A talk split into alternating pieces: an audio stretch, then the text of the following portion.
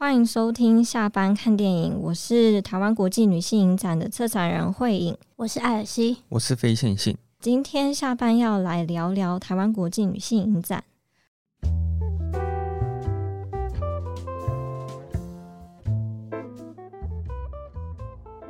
那首先我们要就是非常感谢，就是台湾国际女性影展的邀约，就是让我们可以有。这次的对谈，那就是在我们开始聊整个内容之前呢，我们想要先请这次影展的策展人来做一下简单的自我介绍。好，大家好，就是我是慧颖这样子。那嗯、我其实是加入女性影展已经大概有七年的时间，然后呃一直以来其实都是在呃从事跟选片啊、策展相关的一些工作。今年是我第一次担任就是台湾国际女性影展的策展人。呃，女性影展它其实是一个，就是一九九三年成立的，然后它是台湾第一个以议题为导向的影展。嗯、因为今年其实它已经迈入第二十九年，所以就是快要三十年这样的历史，然后仅次于就是金马影展这样的一个非常悠久的一个时间。那说到女性影展的话，大家可能都会有一个印象是，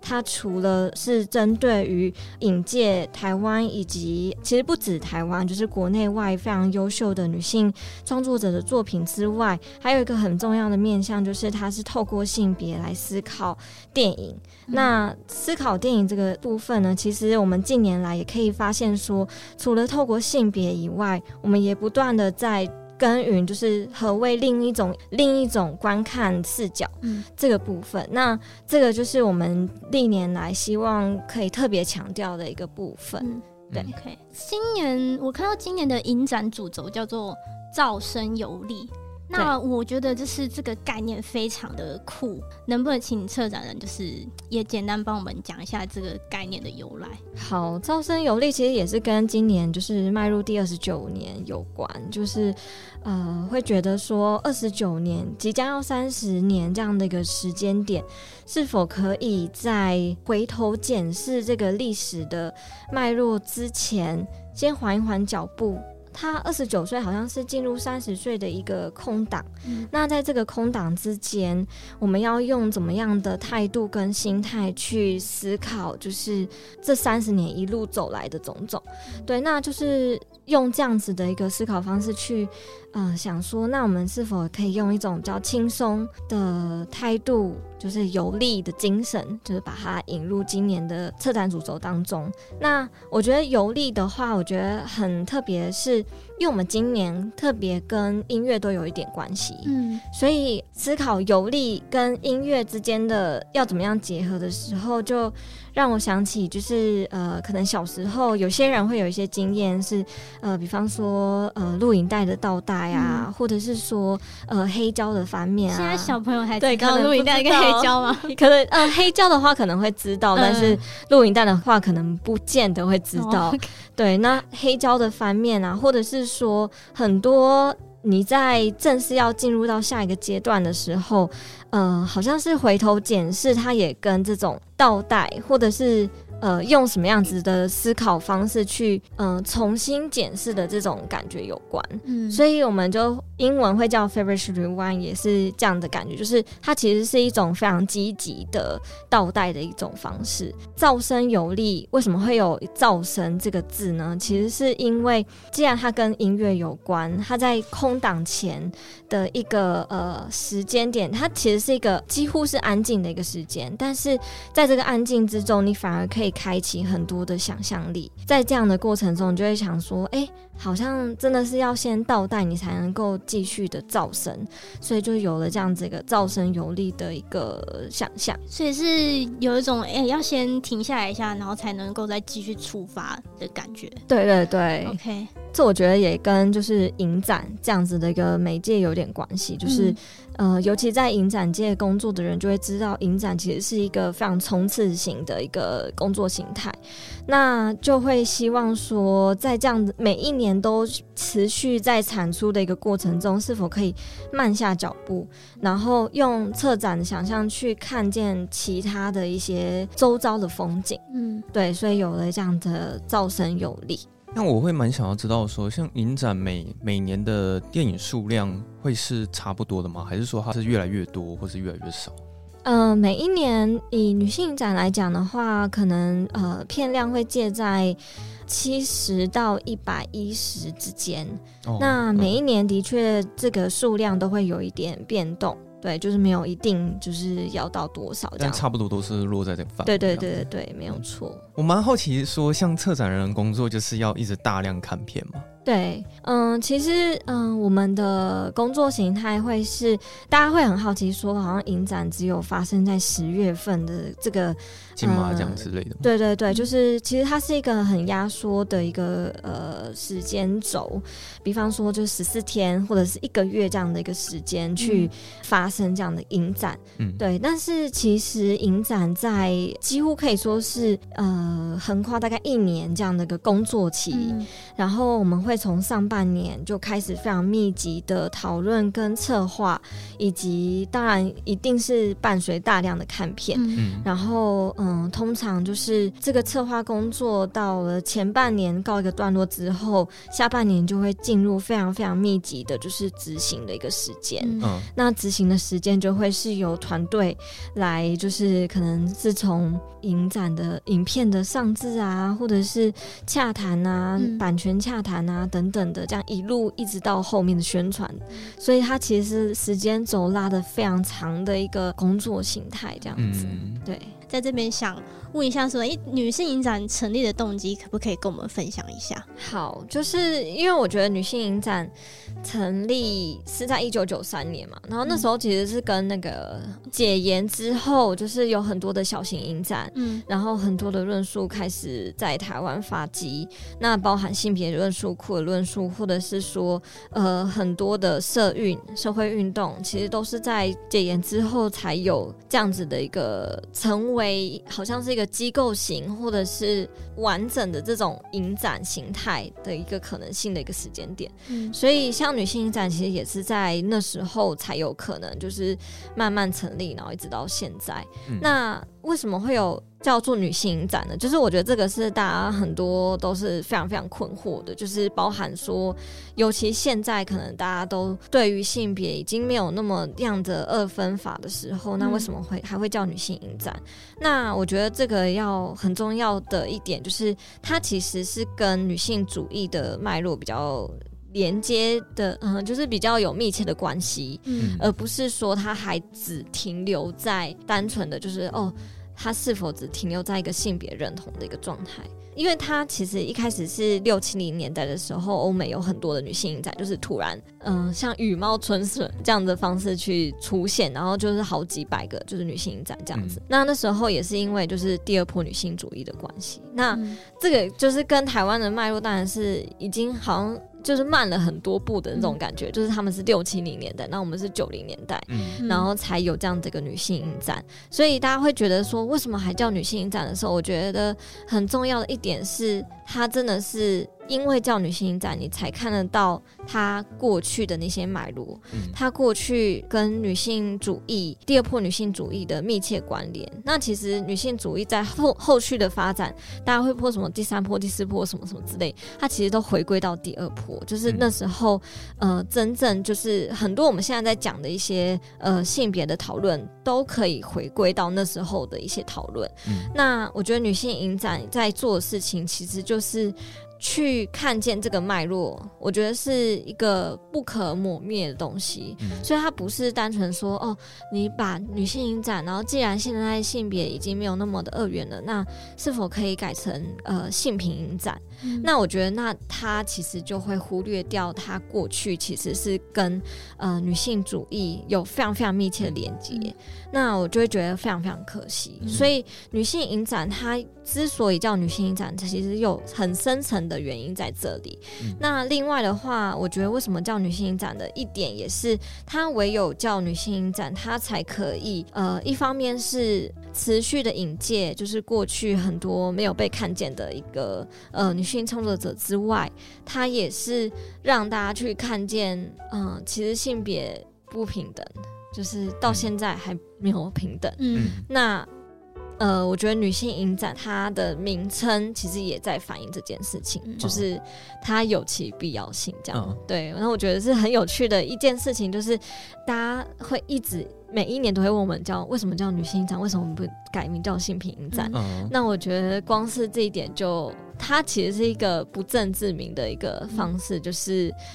嗯为什么我们每一年，当它牵扯到性别的时候，每一年都会被质疑它的存在必要性？哦、嗯，那我觉得就是就非常非常有趣。嗯嗯，那我其实觉得说这个名称也是可以很大大推动台湾女性创作者一把了。对。它就是一个很重要的一个呃女性创作者的一个平台，就是这个这一点就是一直都不会变。嗯，那只是说在性别的部分，我们会是希望是持续拓边，而不是只有仅限于就是大家可能会只落于就是认同政治的一些想象。嗯，对，所以我们会希望就是它去强调说它跟性别的呃密切性之外，也要让大家去看见就是。从性别的角度去看见其他的一些议题，嗯，对。那像我觉得这个，像我们今年的一些单元，其实也反映到这个部分。比方说，我们会有很多是跟现在正在发生什么样的事情有关，嗯。比方说，嗯，我们有一个单元叫做“生命中不可承受之轻”，嗯，里面就是带到非常非常多不同的社会议题，嗯，包含就是新闻自由。包含比较偏转型正义，但它其实超越转型正义的狭隘的理解，就是它关于就是家庭自己的家庭跟国家之间的一些关系。嗯，对，那那像这些呃非常非常多元的议题，其实也是可以在女性影展当中看得到。虽然就是是叫做国际女性影展嘛。然后，但是其实我看到片单，还有包括很多像刚刚策展有提到说，其实是性别认同的议题，然后还有包括很多青少年成长啊、种族议题啊等等的不同的单元。那不知道策展这边就是有没有一些片单推荐？其实我觉得很重要的一点就是，女性影展是希望引介另外一种观看视角。所以我觉得这一点的话，其实很扣合我们每一年在思考要用什么样的方式来带，就是影展主轴。嗯，那今年既然是招生有利的话，呃，很多一个层面是跟声音有关，所以像我们今年有特别邀请的客座选片人钟世芳老师来为我们策划一个在边缘听见世界这个单元。那这个单元就是呃，很重要的是。第一个是影界非常知名，但可能在台湾的脉络不见得被大家所认识的一些女性音乐人。那这些女性音乐人的话，她们她们可能是在前端，就是披荆斩棘，然后。比方说，像我们里面呃有一个我觉得还蛮有趣的，就是叫做呃 Sisters with Transistors，那我们是翻成调频姐姐们这样。嗯、对，那这部片的话，它就是介绍十位就是非常非常优秀的电子音乐创作者。那他们其实，在每一个国家的脉络来讲，都是非常非常重要的这样的一个创作者，但他可能是在电子乐尚未成型，然后尚未呃有一个非常非常明确的一个紫色的时候，就产生了创作形态。嗯、那这部片其实是由 Laurie Anderson 来担任旁白。那大家都知道，Laurie Anderson 其实已经算是。公认而且非常成功的一个典范，但是有非常非常多的女性创作者，她可能没有办法像呃 Laurie Anderson 这样子受到推推崇，嗯，受到后世的推崇。那可能呃像这部片的话，就是以蛮大的一个篇幅去一一介绍他们之于音乐界的意义性，以及之于呃音乐史。的重要性，嗯，像这个的话，我觉得很重很有趣的一个面向，就是它好像是一个历史当中被排除的音轨的那种感觉。嗯，那其实在这个单元当中，也有介绍一些呃比较像是肖像式的一个呈现，比方说大家都知道的 Patti Smith。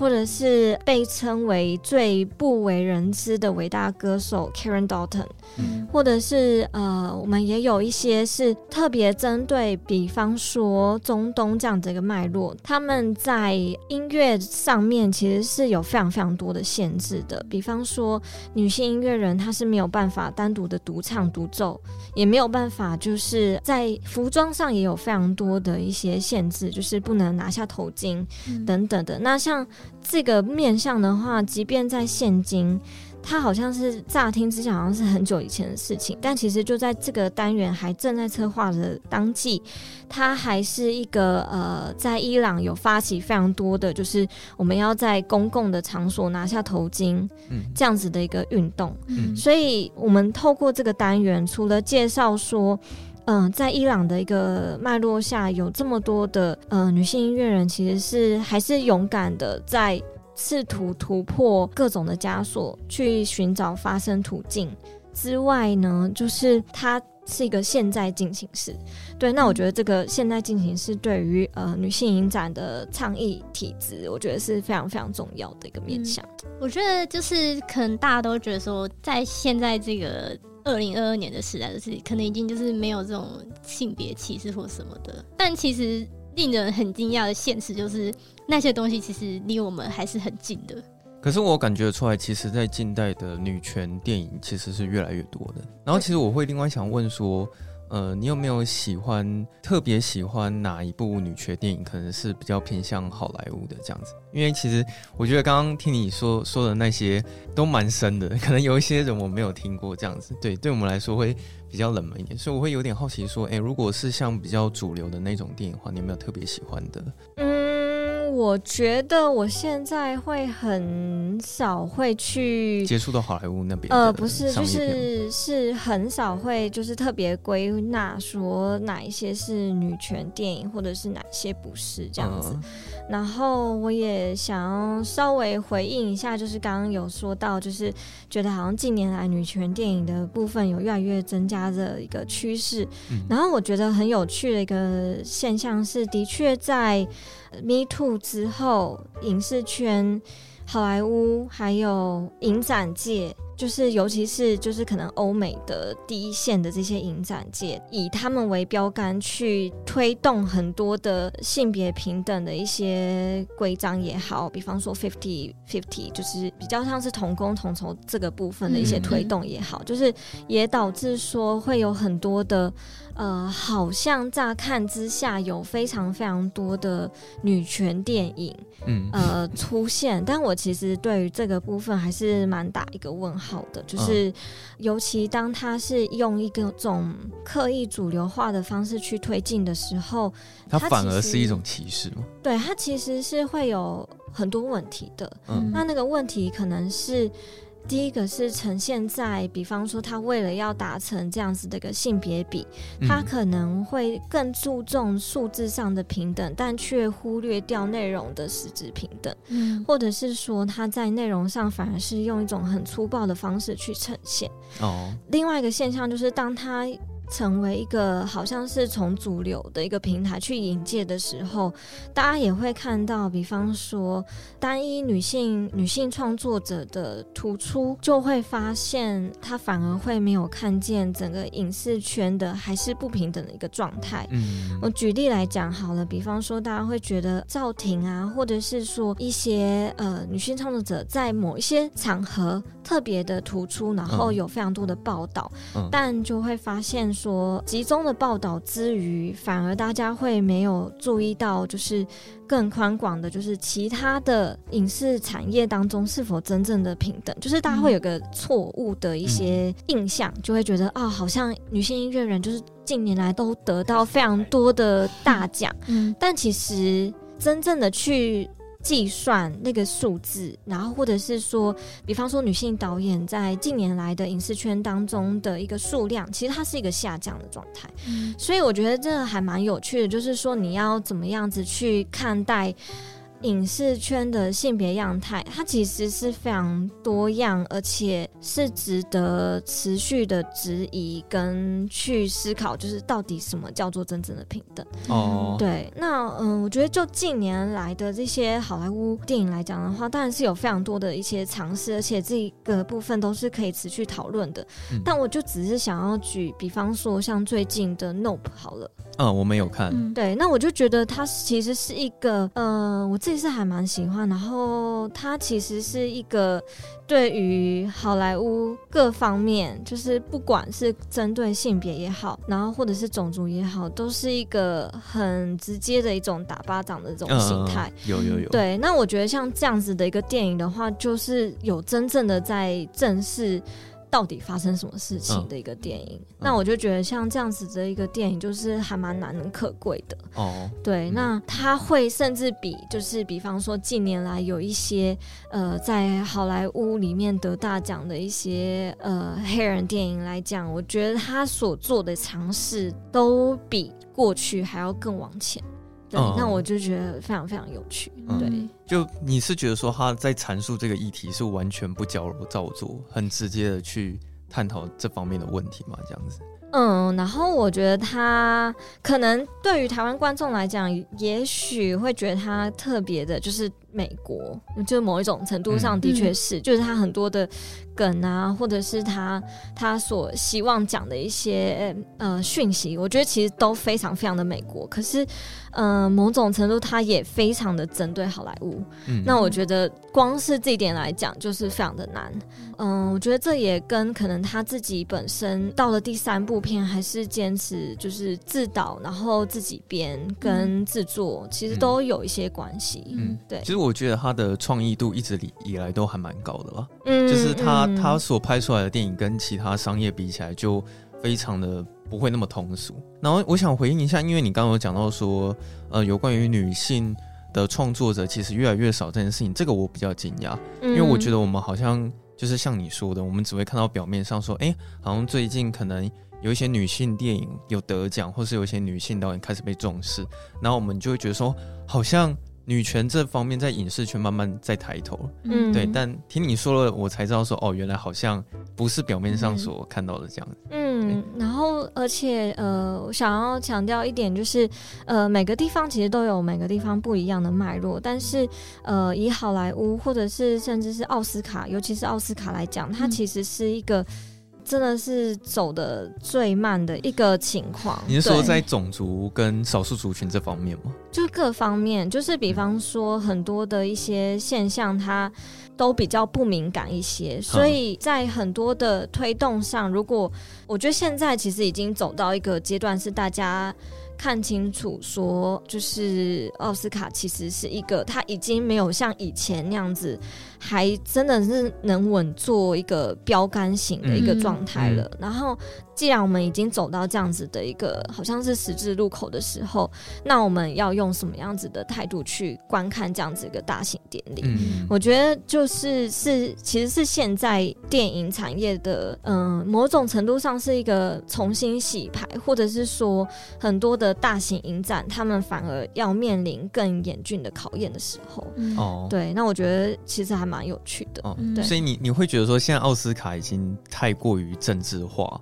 或是都太过于政治正确这样子？嗯，他们呃急于政治正确，但不一定代表他们真的是政治正确。就觉得像刚刚有提到说，哎、欸、，Me Too 那阵子，对，就不是就很多就是跟女性有关的，就电影就会出来，然后大家好像开始就哎、欸、突然会很重视这件事情哦、喔。然后之前发生那个 BLM 的事件，然后现在大家就是一直就是要提倡说，哦，我们要尊重就是呃非裔美国人的权益啊，然后就开始就是会你知道就是呃小美人鱼。就会找就是黑人来演这样子的一种很政治正确的事情发生啊，其实我是蛮蛮不喜欢这样的，就是看起来比较刻意啊，就很刻意要做这件事情，就是感觉不是打从心里就是想要去尊重这些事情。对，嗯、所以就是在内容上面，其实呃，也因为这样的表面功夫，所以就是在内容上面会不断的受到抨击。嗯、我觉得这也是一个很重要的一个原因。嗯，但我有一个疑问，我也蛮想跟你讨论的是说，因为我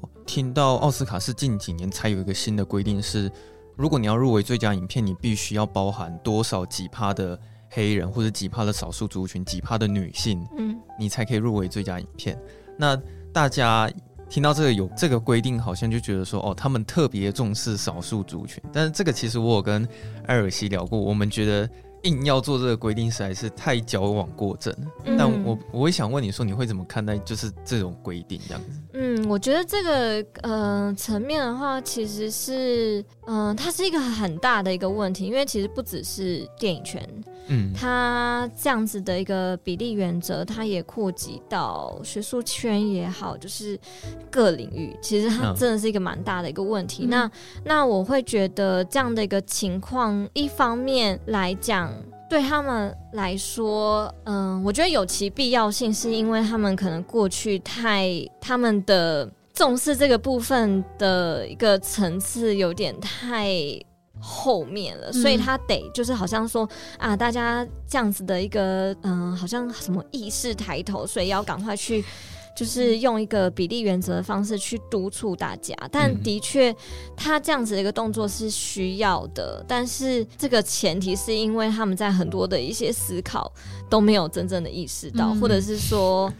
就是真的是后知后觉的非常非常的严重。那但是在这样的一个情况，我觉得就是一定会遇到就是矫枉过正的一个状态。嗯、但我个人会希望它只是一个过渡期。嗯，就是大家知道这个矫枉过正跟这样子的一个呃用表面去思考的时候，会遇到什么样问题之后，是否可以再回过头来用更有意识到的一种方式去去面对这件事情，让它变成一个长久以来都存在，而不是你要去特别用一个比率原则去督促，嗯、然后才能够达成的一个事情。所以我自己是还蛮希望它只是一个过渡性的东西，嗯、因为你觉得这有点太治标不治本。对对对，因为其实如果像女性导演的话，我国外是最喜欢的是凯撒琳毕格罗，嗯、但是我后来发现好像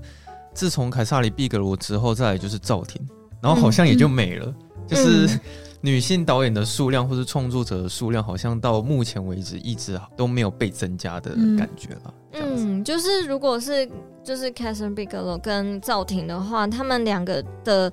呃发生的一些之处，其实就是在奥斯卡嘛。所以呃，以如果以奥斯卡作为一个看待影史的方式的话，我觉得绝对是没有办法看到很。比较完整的一个面相，嗯、那这样子的一个呃思考当下，你就会发现哦，原来奥斯卡它其实是呃还停留在很多，就是我觉得他要去思考跟检讨的事情也还蛮多的，就是、嗯、可是这个问题是大到说包含他自己的就是评选制度啊，他的呃评选的这些委员的组成等等，嗯、所以他的问题一方面是结构性的，然后另外一方面。面也跟整个美国社会其实也息息相关。嗯，对。那可以顺便聊一下台湾的情况，大大概是怎么样吗？嗯，嗯，我觉得台湾的情况是的确在我们，嗯，我觉得很好的一点是，至少我们在看待，比方说像比例原则，或者是这些欧美国家在进行的一些事情的时候，是知道。其荒谬性，但是也知道为什么要做的一个重要性。嗯、那我觉得这也是可能台湾在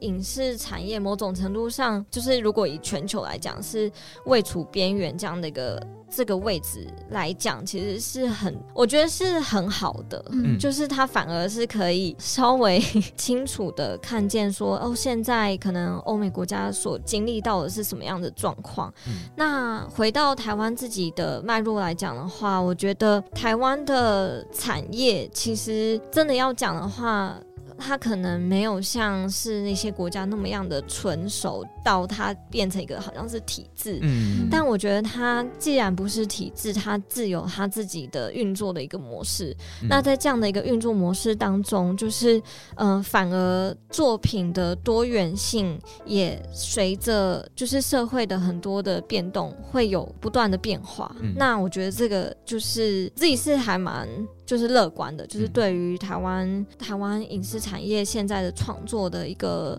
活力来讲，嗯、就是我会希望，尤其是越来越多新锐导演，嗯、他们其实也不断的在思考怎么样子去就是进行创作。那他可能是质疑过去，或者是甚至是呃用什么样的方式去回看过去的一种创作方式。嗯，对。那但是回到。呃，性别的部分的话，我觉得台湾的影视产业在性别的部分还有很大的一个路也要走。哦、对对对，对，因为比方说像是最后呈现的一些像呃，比方说很重要的一些场合啊，就是、嗯、呃影视场合，他们所呈现出来的导演。或者是认为大家应该要认识的导演，很多时候还是停留在就是以男性导演为主，几乎全部都是男性。对对对，就是这个问题，我觉得还是非常非常严重。尤其是当你要怎么样介绍说，好，过去台湾重要的导演有谁的时候，那大家很快浮现的一些想象，都完全都是在停留在男导演当中。嗯，是的。那我觉得现在很很重要的事情是，就是已经有很多呃很有趣的女导演，就尤其是过去的一些先驱的一些角色，就是已经有在冒出头来的时候，那大家是否可以就趁这个机会好好介绍他们一下？嗯，对，那而不是再去不断重蹈覆辙说哦，就是哪一些所谓大导演就是这几位这样子。嗯对，那这个是后端的介绍层面。那我觉得就是拍片现场的呃性别的一些不平等，真的还是存在。嗯，就是包含说呃，为什么好像嗯、呃，你会发现好像就是尤其是摄影，很少是女摄影师。嗯，那或者是呃，在某一些。特定的职位就是好像它是一个高度性别化的嗯分野的方式，嗯，对。那我觉得这些都还是有真的是需要长期去耕耘的部分。因为其实我两年前有加入过剧组啊，然后那时候是我是在台视的一个剧组在拍一个八点档。那我进去的时候，我发现真的有百分之九十都是男生，然后这九十趴里面又有几乎是九成都是。长辈或是老一辈的人，就反而年轻人蛮少的。然后我看一下性别比例，就是好像大部分副导演会是女生，可是导演都会是男生。但我不知道现在过了两年之后，现在是不是还是一样是这个比例这样子？嗯，我觉得可能还是类似的比例，就是这也回归到就是拍片现场的到底是不是真正的性别友善？我觉得这个也是我也是打一个问号的，就是。嗯嗯，因为他在就像你刚刚讲的，当你现场都是可能年纪较长的一些前、嗯、所谓前辈，或者是说就是都是以男性为主的话，那很容易就会想象说有一些有一些，比方说女性工作者，或者是说较为年轻的人，就会不太敢。想要去踏入这样子的一个领域，哦嗯、对，所以他他其实是一个蛮排他的状态。嗯，那我就会觉得，就是希望未来可以有越来越多，就是让大家不会那么觉得好像很尴尬，或者是就是真的很辛苦，嗯，这样子的工作环境，嗯，对，对啊。但想想了一下，我觉得这可能还是需要很长时间改变，对，就是还是有一段很长，因为说实在，我觉得这个很难。就是，对，这这可能是整个大环境的问题，不是某一小块的的问题，这样子。对，然后就是以这个来讲的话，我觉得很有趣，因为像今年我们要放，呃，我们其实有一个单元是田中绢代的单元，嗯，然后我就觉得他在做的事情，就是其实就是像现在都还面临到的一个考验，因为。他大家都认识他，是因为是一个很重要的演员。嗯，但他其实一直都很想当导演。嗯，然后他就曾经有写下说，就是他对于电影真的是实在是太喜欢了。那他喜欢到他真的希望有一天他能够当导演。嗯，然后他就真的在那个时候，其实身边是没有任何女导演的状况下，嗯，也就是战后日本电影黄金时期的一个时段当中，他就是执起导演筒，然后开始拍片。嗯、然后那时候他身边没有任何一个女性导演，而且就是身边的人都非常非常反对，就是包含他的所谓恩师，像沟口健二，然后或者是说呃很多的身边的一些呃就是创作者都非常非常的反对。嗯、那他就是一心执意一定要拍，嗯、然后拍了之后他就连续拍了六部片。那这些六部片，而且他是在主流的片场制度下进行，嗯，所以就知道那个。之难，然后他到底要面对多少的能言能语，嗯，才能够完成这些拍摄？嗯，那我就觉得像像今年特别会想要引荐他，也是因为说，好像大家都只有看到他是作为一个女演员，就好像很厉害的一个，真的是非常非常优秀的女演员的状态，但是从来都没有好好看他的指导作品。嗯，然后直到真的是要直到近年来，就是大家去。修复他的作品，以修复的方式，所有的他的片子都被修复，嗯，这样子的一个方式，再重新的引介到就是全世界，然后就真的是让很多就是各国都非常非常惊艳。就是包含说，他其实是从卢卡诺影展开始的，就是卢卡诺影展以一个非常非常大的一个方式去用回顾影展方式去引介他，然后就在全世界这样发酵，然后大家才发现说，原来他的电影是这么好看。哦。那为什么大家以前都没有把它好好的当做一个好像是大师级的导演来看待，而只有看到他只是身为演员的面相？嗯，所以呃，也是回应到这一点，我觉得就是。是像今年就有特别，就是用他作为导演身份来好好介绍他。嗯、那我觉得他所面临，他在当时候面临的考验，其实也还是我们现今影视圈在面临的考验。嗯，对。那我觉得，我觉得现在在看他当时候所做的一些，真的是创举啊，尤其以。呃，日本影视产业来讲，真的是创举。嗯、然后，呃，再看亚洲的脉络，或者是台湾的脉络，就会觉得就是真的很佩服他。嗯、对，好像全世界都是在面临一样的问题，就是好像真的是不管是什么国家的那个女性创作者，好像都 都是偏少这样子。可是每个国家所发生的这个问题，好像也都不太一样。对，对啊。我想问一个题外话，然后不一定会剪进去。我想问策展人，就是你最喜欢凯撒琳·毕格罗哪一部作品？这个好难哦。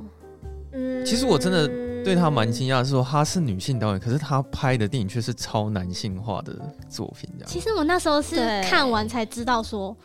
原来这个导演是女生，对，让我蛮惊讶的。其实她的最新的最新作品是底特律了。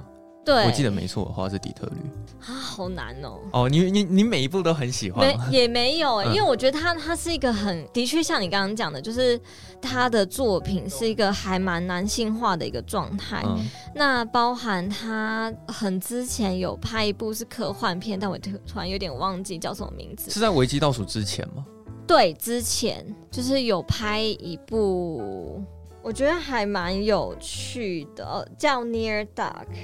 写诗业，我有点难用，就是真的喜欢来称呼他的作品。嗯、但是我觉得他在好莱坞里面所试图进行的事情还蛮特别的，嗯、就是一方面可以看得出来，他作为一个就是在最早期好莱坞的一个框架下，他要怎么样子以女性导演的身份来拍片，嗯、那他拍出来的东西又是怎么样子？去反映这件事情，因为我觉得他光是他他创作出来的一些题材也好，或内容也好，其实真的是还蛮。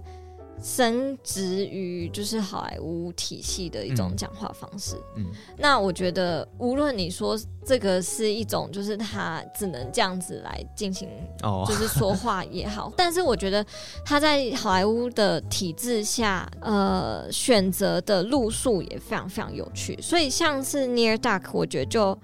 还蛮有趣，就是他用一个科幻，然后结合有点像，就是非常非常暴力血腥的这种路数，嗯、然后来进行科幻，我觉得就非常非常的有趣。我觉得你看的电影好多、哦。我大概可以知道你看的电影有多少。我就是应该是我比较乱看，就是杂食性的。我我觉得你你看电影的年份跟范围可能都比我们还要 还要多一点。对，我因为我反而看过他是比较新的作品，比较旧的倒倒是没有。对、啊，对我我只是觉得他是一个在好莱坞体制下蛮特别的一个存在。嗯，对对对，对，因为其实他那时候大家都说什么很惊讶，他打败什么詹姆斯卡麦隆的《阿凡达》，然后拿下最佳影片什么。但其实我另外惊讶的点是说，啊，原来他是有史以来第一个拿最佳导演的女性导演。由此可知，你就可以知道说，在这这整个环境底下，对于女性的那个数量跟歧视是多严重的事情。其实他是二零一零年。对，就其实很也是其实很晚，其实十年前的事情，不是很久很久以前的事情哎。对，但是奥斯卡已经近百年的这样一个历史，对对对，所以就会觉得怎么会这么？因为其实我喜欢的导演蛮多的、啊，但是这样讲下来，的确也真的都是男生居多。但如果硬要讲女性导演，可能就是凯撒琳·毕格罗，然后另外可能就是像曾康平，我也蛮喜欢的。嗯嗯嗯，嗯，对，就是我我蛮喜欢他那个《钢琴师与他的情人》了。对对，那应该是他最有名的作品。嗯，对。他可是我发现这几个女性导演好像也都是属于那种作品偏少，但是每一部都还蛮有名的状况。对，然后嗯，像曾康平的话，我觉得。很好的一件事情，是因为他因为全三季就是有让大家看见，嗯、然后所以呃大家又再去回头就是看他过去的一些作品啊等等的，我觉得其实都是一种在好好的认识这位影人的一种方式。嗯，那你可以跟我们讲一下，要入选女性影展的作品的话，会有哪些标准吗？就是除了她可能是女性创作者之外。应该说，我们每一年都会有一个嗯很重要的一个增建方式，嗯，它是去就是邀请台湾的女性创作者来进行投建。嗯，那这个部分的话，就是每一年它是呃我们影展当中唯一一个单元是竞赛的。嗯，那在这样的一个前提下，就会是希望就是无论你是长片、短片，然后什么样子的议题。就是什么样子的主题都可以投件，那这个部分就是我们持续去鼓励，就是台湾女女性创作者的一个方式。嗯。那除了这个以外呢，就是嗯、呃，其实我们很大量的片子是我们自己去寻找，嗯，然后去策划的，所以它不见得就会仅限于。那你，嗯、你听你这样讲，会有点大海捞片吗？会非常非常的每每每一年都是大海捞针的那种感觉，嗯，然后而且我们会有一个特定的研究单元，那个研究单元就是很尝试，比方说用性别来看科幻片，嗯，或者是说看丧尸片，那他的电影就不见得是由女性创作者来创作，嗯，我们可能只是用一种就是性别的角度来思考，就是这种类型，嗯，除了这个以外，像是呃我们今年的音乐。单元它也不见得完完全全都是女性创作者，嗯，所以等于是说我们在特定的单元的一些想象，它就是导演是否真的得是呃女性创作者的部分，我觉得我们其实是有在持续扩张的。嗯，那另外就是每一年都会有的酷儿单元，它的性别呃也绝对不会是，就是导演的性别也绝对不会是一个门槛。嗯，对，那我觉得这个真的是非常非常重要。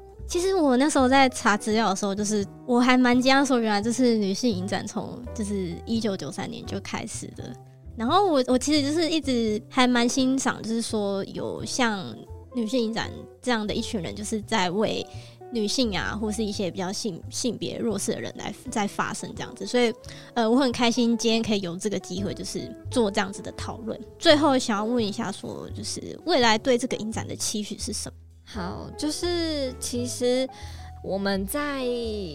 去年的时候，其实就有问过，说未来的女性影展的模样会是什么样子。嗯，然后也有问到说女性主义在未来的模样，或者是女性在未来模样会是什么？嗯，但我觉得很重要的一点，会希望它是一个持续在。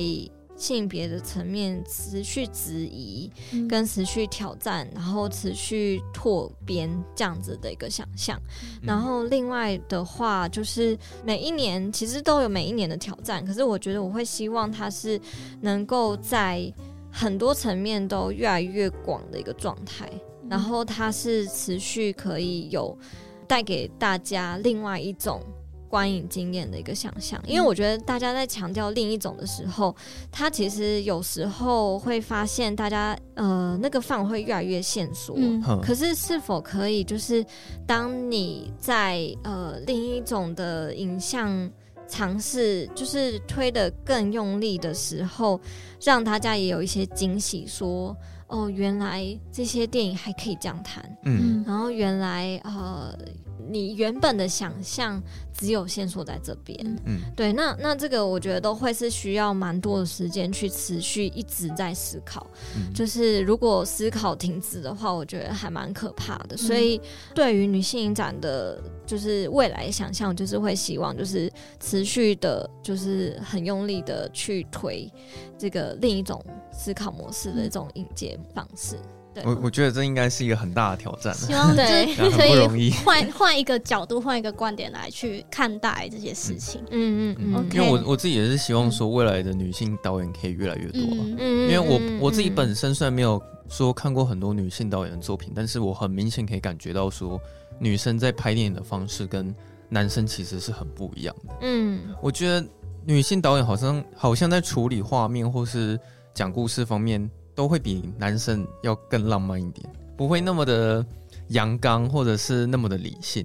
所以有时候我觉得女生，呃，女性创作者所拍出来的作品，反而会让让我感到它里面的感性之类的，对吧？嗯。所以我会希望说，也许之后，比如说金马影展，或者是其他影视产业，我可以看到。很多很多女生可以站在台上，嗯，对，但我觉得这应该要很 很长一段时间，慢慢慢慢去改变了。嗯，我觉得台湾有在慢慢改变啊。然后，嗯、呃，我觉得就是女性创作者他们所创作的所谓到底是什么是女性视角或什么之类的，就是我觉得这个都是持续在转变的事情，就是它可能不见得就是相对的。呃，温柔跟感性，但它可能，既然你是有不同的一个角度的话，那它所呈现出来的样貌，它其实也就会不太一样。就这个，就是故中的微妙性，真的是你要实际去看才会感知到。嗯、然后它其实是几乎你没有办法清楚定义的。嗯、那那我觉得这样子的一个状态其实蛮好的。然后，嗯、呃，像你刚刚有讲到说你很喜欢就是赵婷跟毕格罗，然后呃不好意思，哦不是赵曾康平跟毕格罗，哦，好，就是曾康平跟毕格罗。那我觉得其实呃，如果对于就是女性创作者还有点陌生的观众朋友，可以稍微推荐一下，大家可以看一下安妮华达。那安妮华达这位导演的作品在台湾的呃普及。率也相对较高，嗯，所以还蛮希望可以大家可以多看，就再多认识一位，嗯，也好，对，就是认多认识这一位，就是法国新浪潮的一个非常非常重要的导演，这样子，嗯，哎、欸，那你可以大概讲一下他最著名的一两部作品是是什么？啊、呃，最著名的一个作品呢，比方说像。就是自入一下，像女性影展也有放过的，就是无法无家。嗯、对，那那部片其实也是我非常非常非常喜欢的一部片。嗯、那他的作品原则上应该是可以在台湾蛮容易可以看得到，就是不管是在图书馆啊，嗯、或者是线上的一些影音平台，其实都有蛮直接的引荐他。嗯，对，像 Gillo 他好像也有帮他们做一个就是导演专题这样子，嗯、所以就。希望大家可以实际的看一下，就是这位导演的一些作品。嗯、好、哦，对，OK，那诶、欸，就是请。策展人想对听众说的话，就以及就是可以告诉我们，所以我们要去哪里观赏女性影展？嗯，好，就今年的女性影展是发生在十月十四号到二十三号。嗯，那我们的地点是在台北的光点华山电影馆，嗯，然后就是会在这边举行这样子。那我们今年就有十一个单元，然后八十五部片，就希望大家可以来多多观赏。那其实如果是呃。呃，不是在台北是，嗯、呃，观众朋友也不用太担心，就是我们每一年其实都有跑这样子的一个台湾巡回，那发生的时间会是在我们影展结束之后，那这个时间点其实是会一路到就是明年的一月初，然后都会就是在。台湾就是各处巡回这样。然后那什么时候会来台中呢？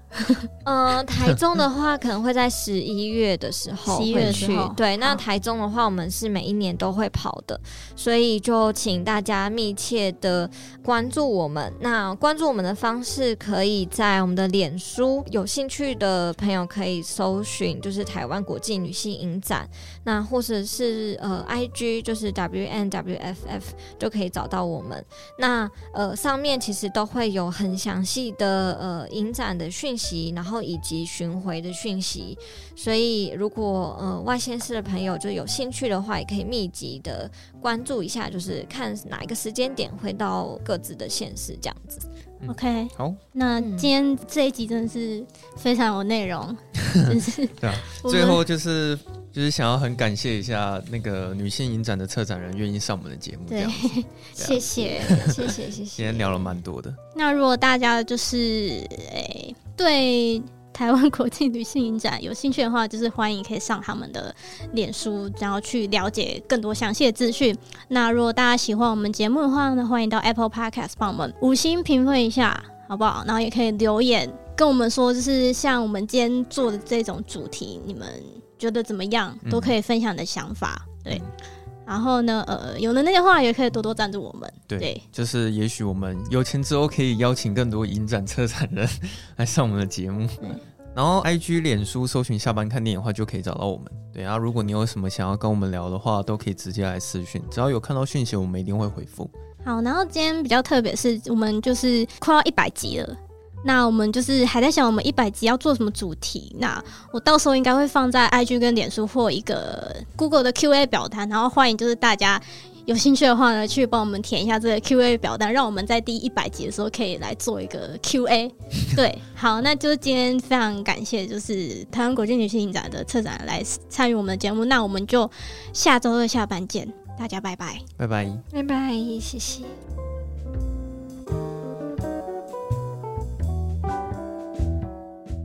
我想要闲聊一下，就是因为你要一直大量看片，那你到最后会。突然觉得说看电影是会对整个视觉很疲劳吗？视觉疲劳一定会啊，就 视觉疲劳是绝对会的，就是因为一直在用电脑啊或什么。你最高纪录大概是可能一周你大概要看多少部电影啊？嗯，或是一天？一天的话，其实如果如果说去一些影展现场，就是我们有时候要去国外的一些影展选片，嗯，那那时候的话，反而是可以呃非常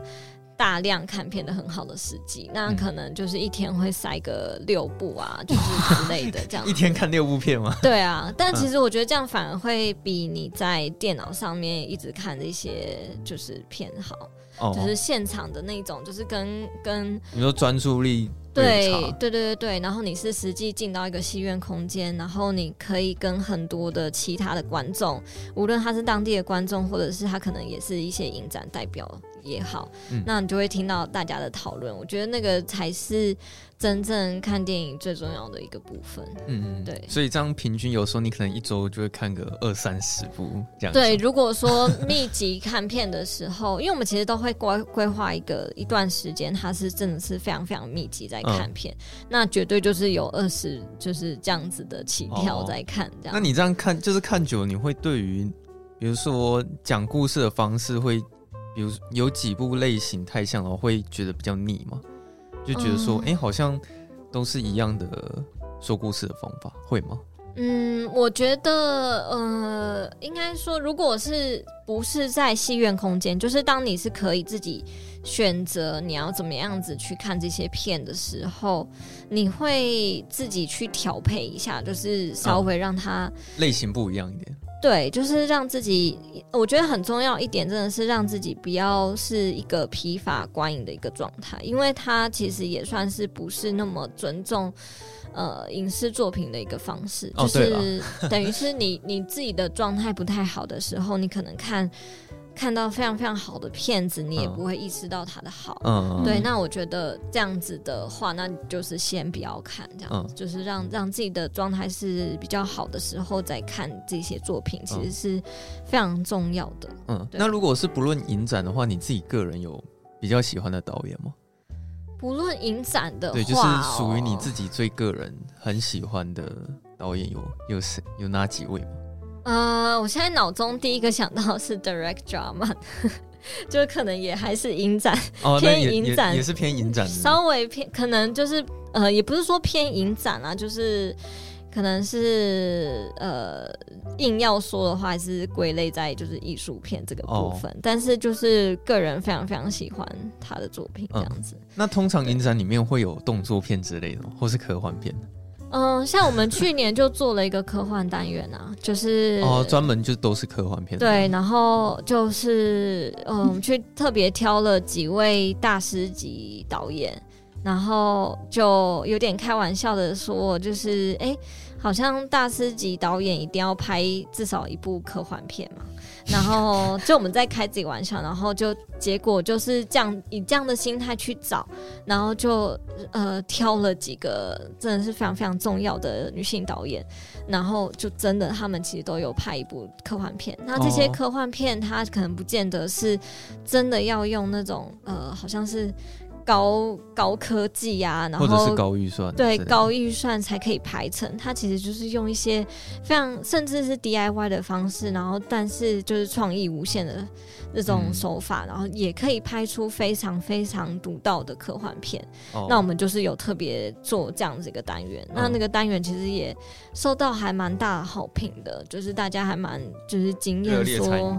对，就是很惊艳说哦，原来。这些导演也有拍过科幻片，然后嗯、呃，甚至很少被谈论，嗯，然后也也呃不知道说科幻片原来可以这样拍哦，对，然后我觉得就就很好玩，对。那曾经那个影展有入选过诺兰的作品吗？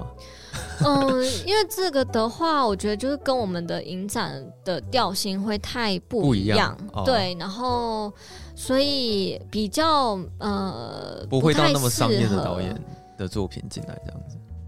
对，以及就是他在呃我们影展的，因为其实，在我们影展很重要一点就是促进大家的讨论，嗯、跟呃无论它是针对内内容或者是它的类型，那都会是一个需要呃刺激大家去讨论的一个时候。那有时候我们可能就不会走那样子这么商业的一个就是观影方式，嗯、就是相对的，也许有人会说哦比较不那么娱乐性，嗯、或者是说呃他在呃导演的选择，我们也会希望引介一些比较少能够在呃一般的商业戏院可以看得到的导演。史丹利库布里克算吗？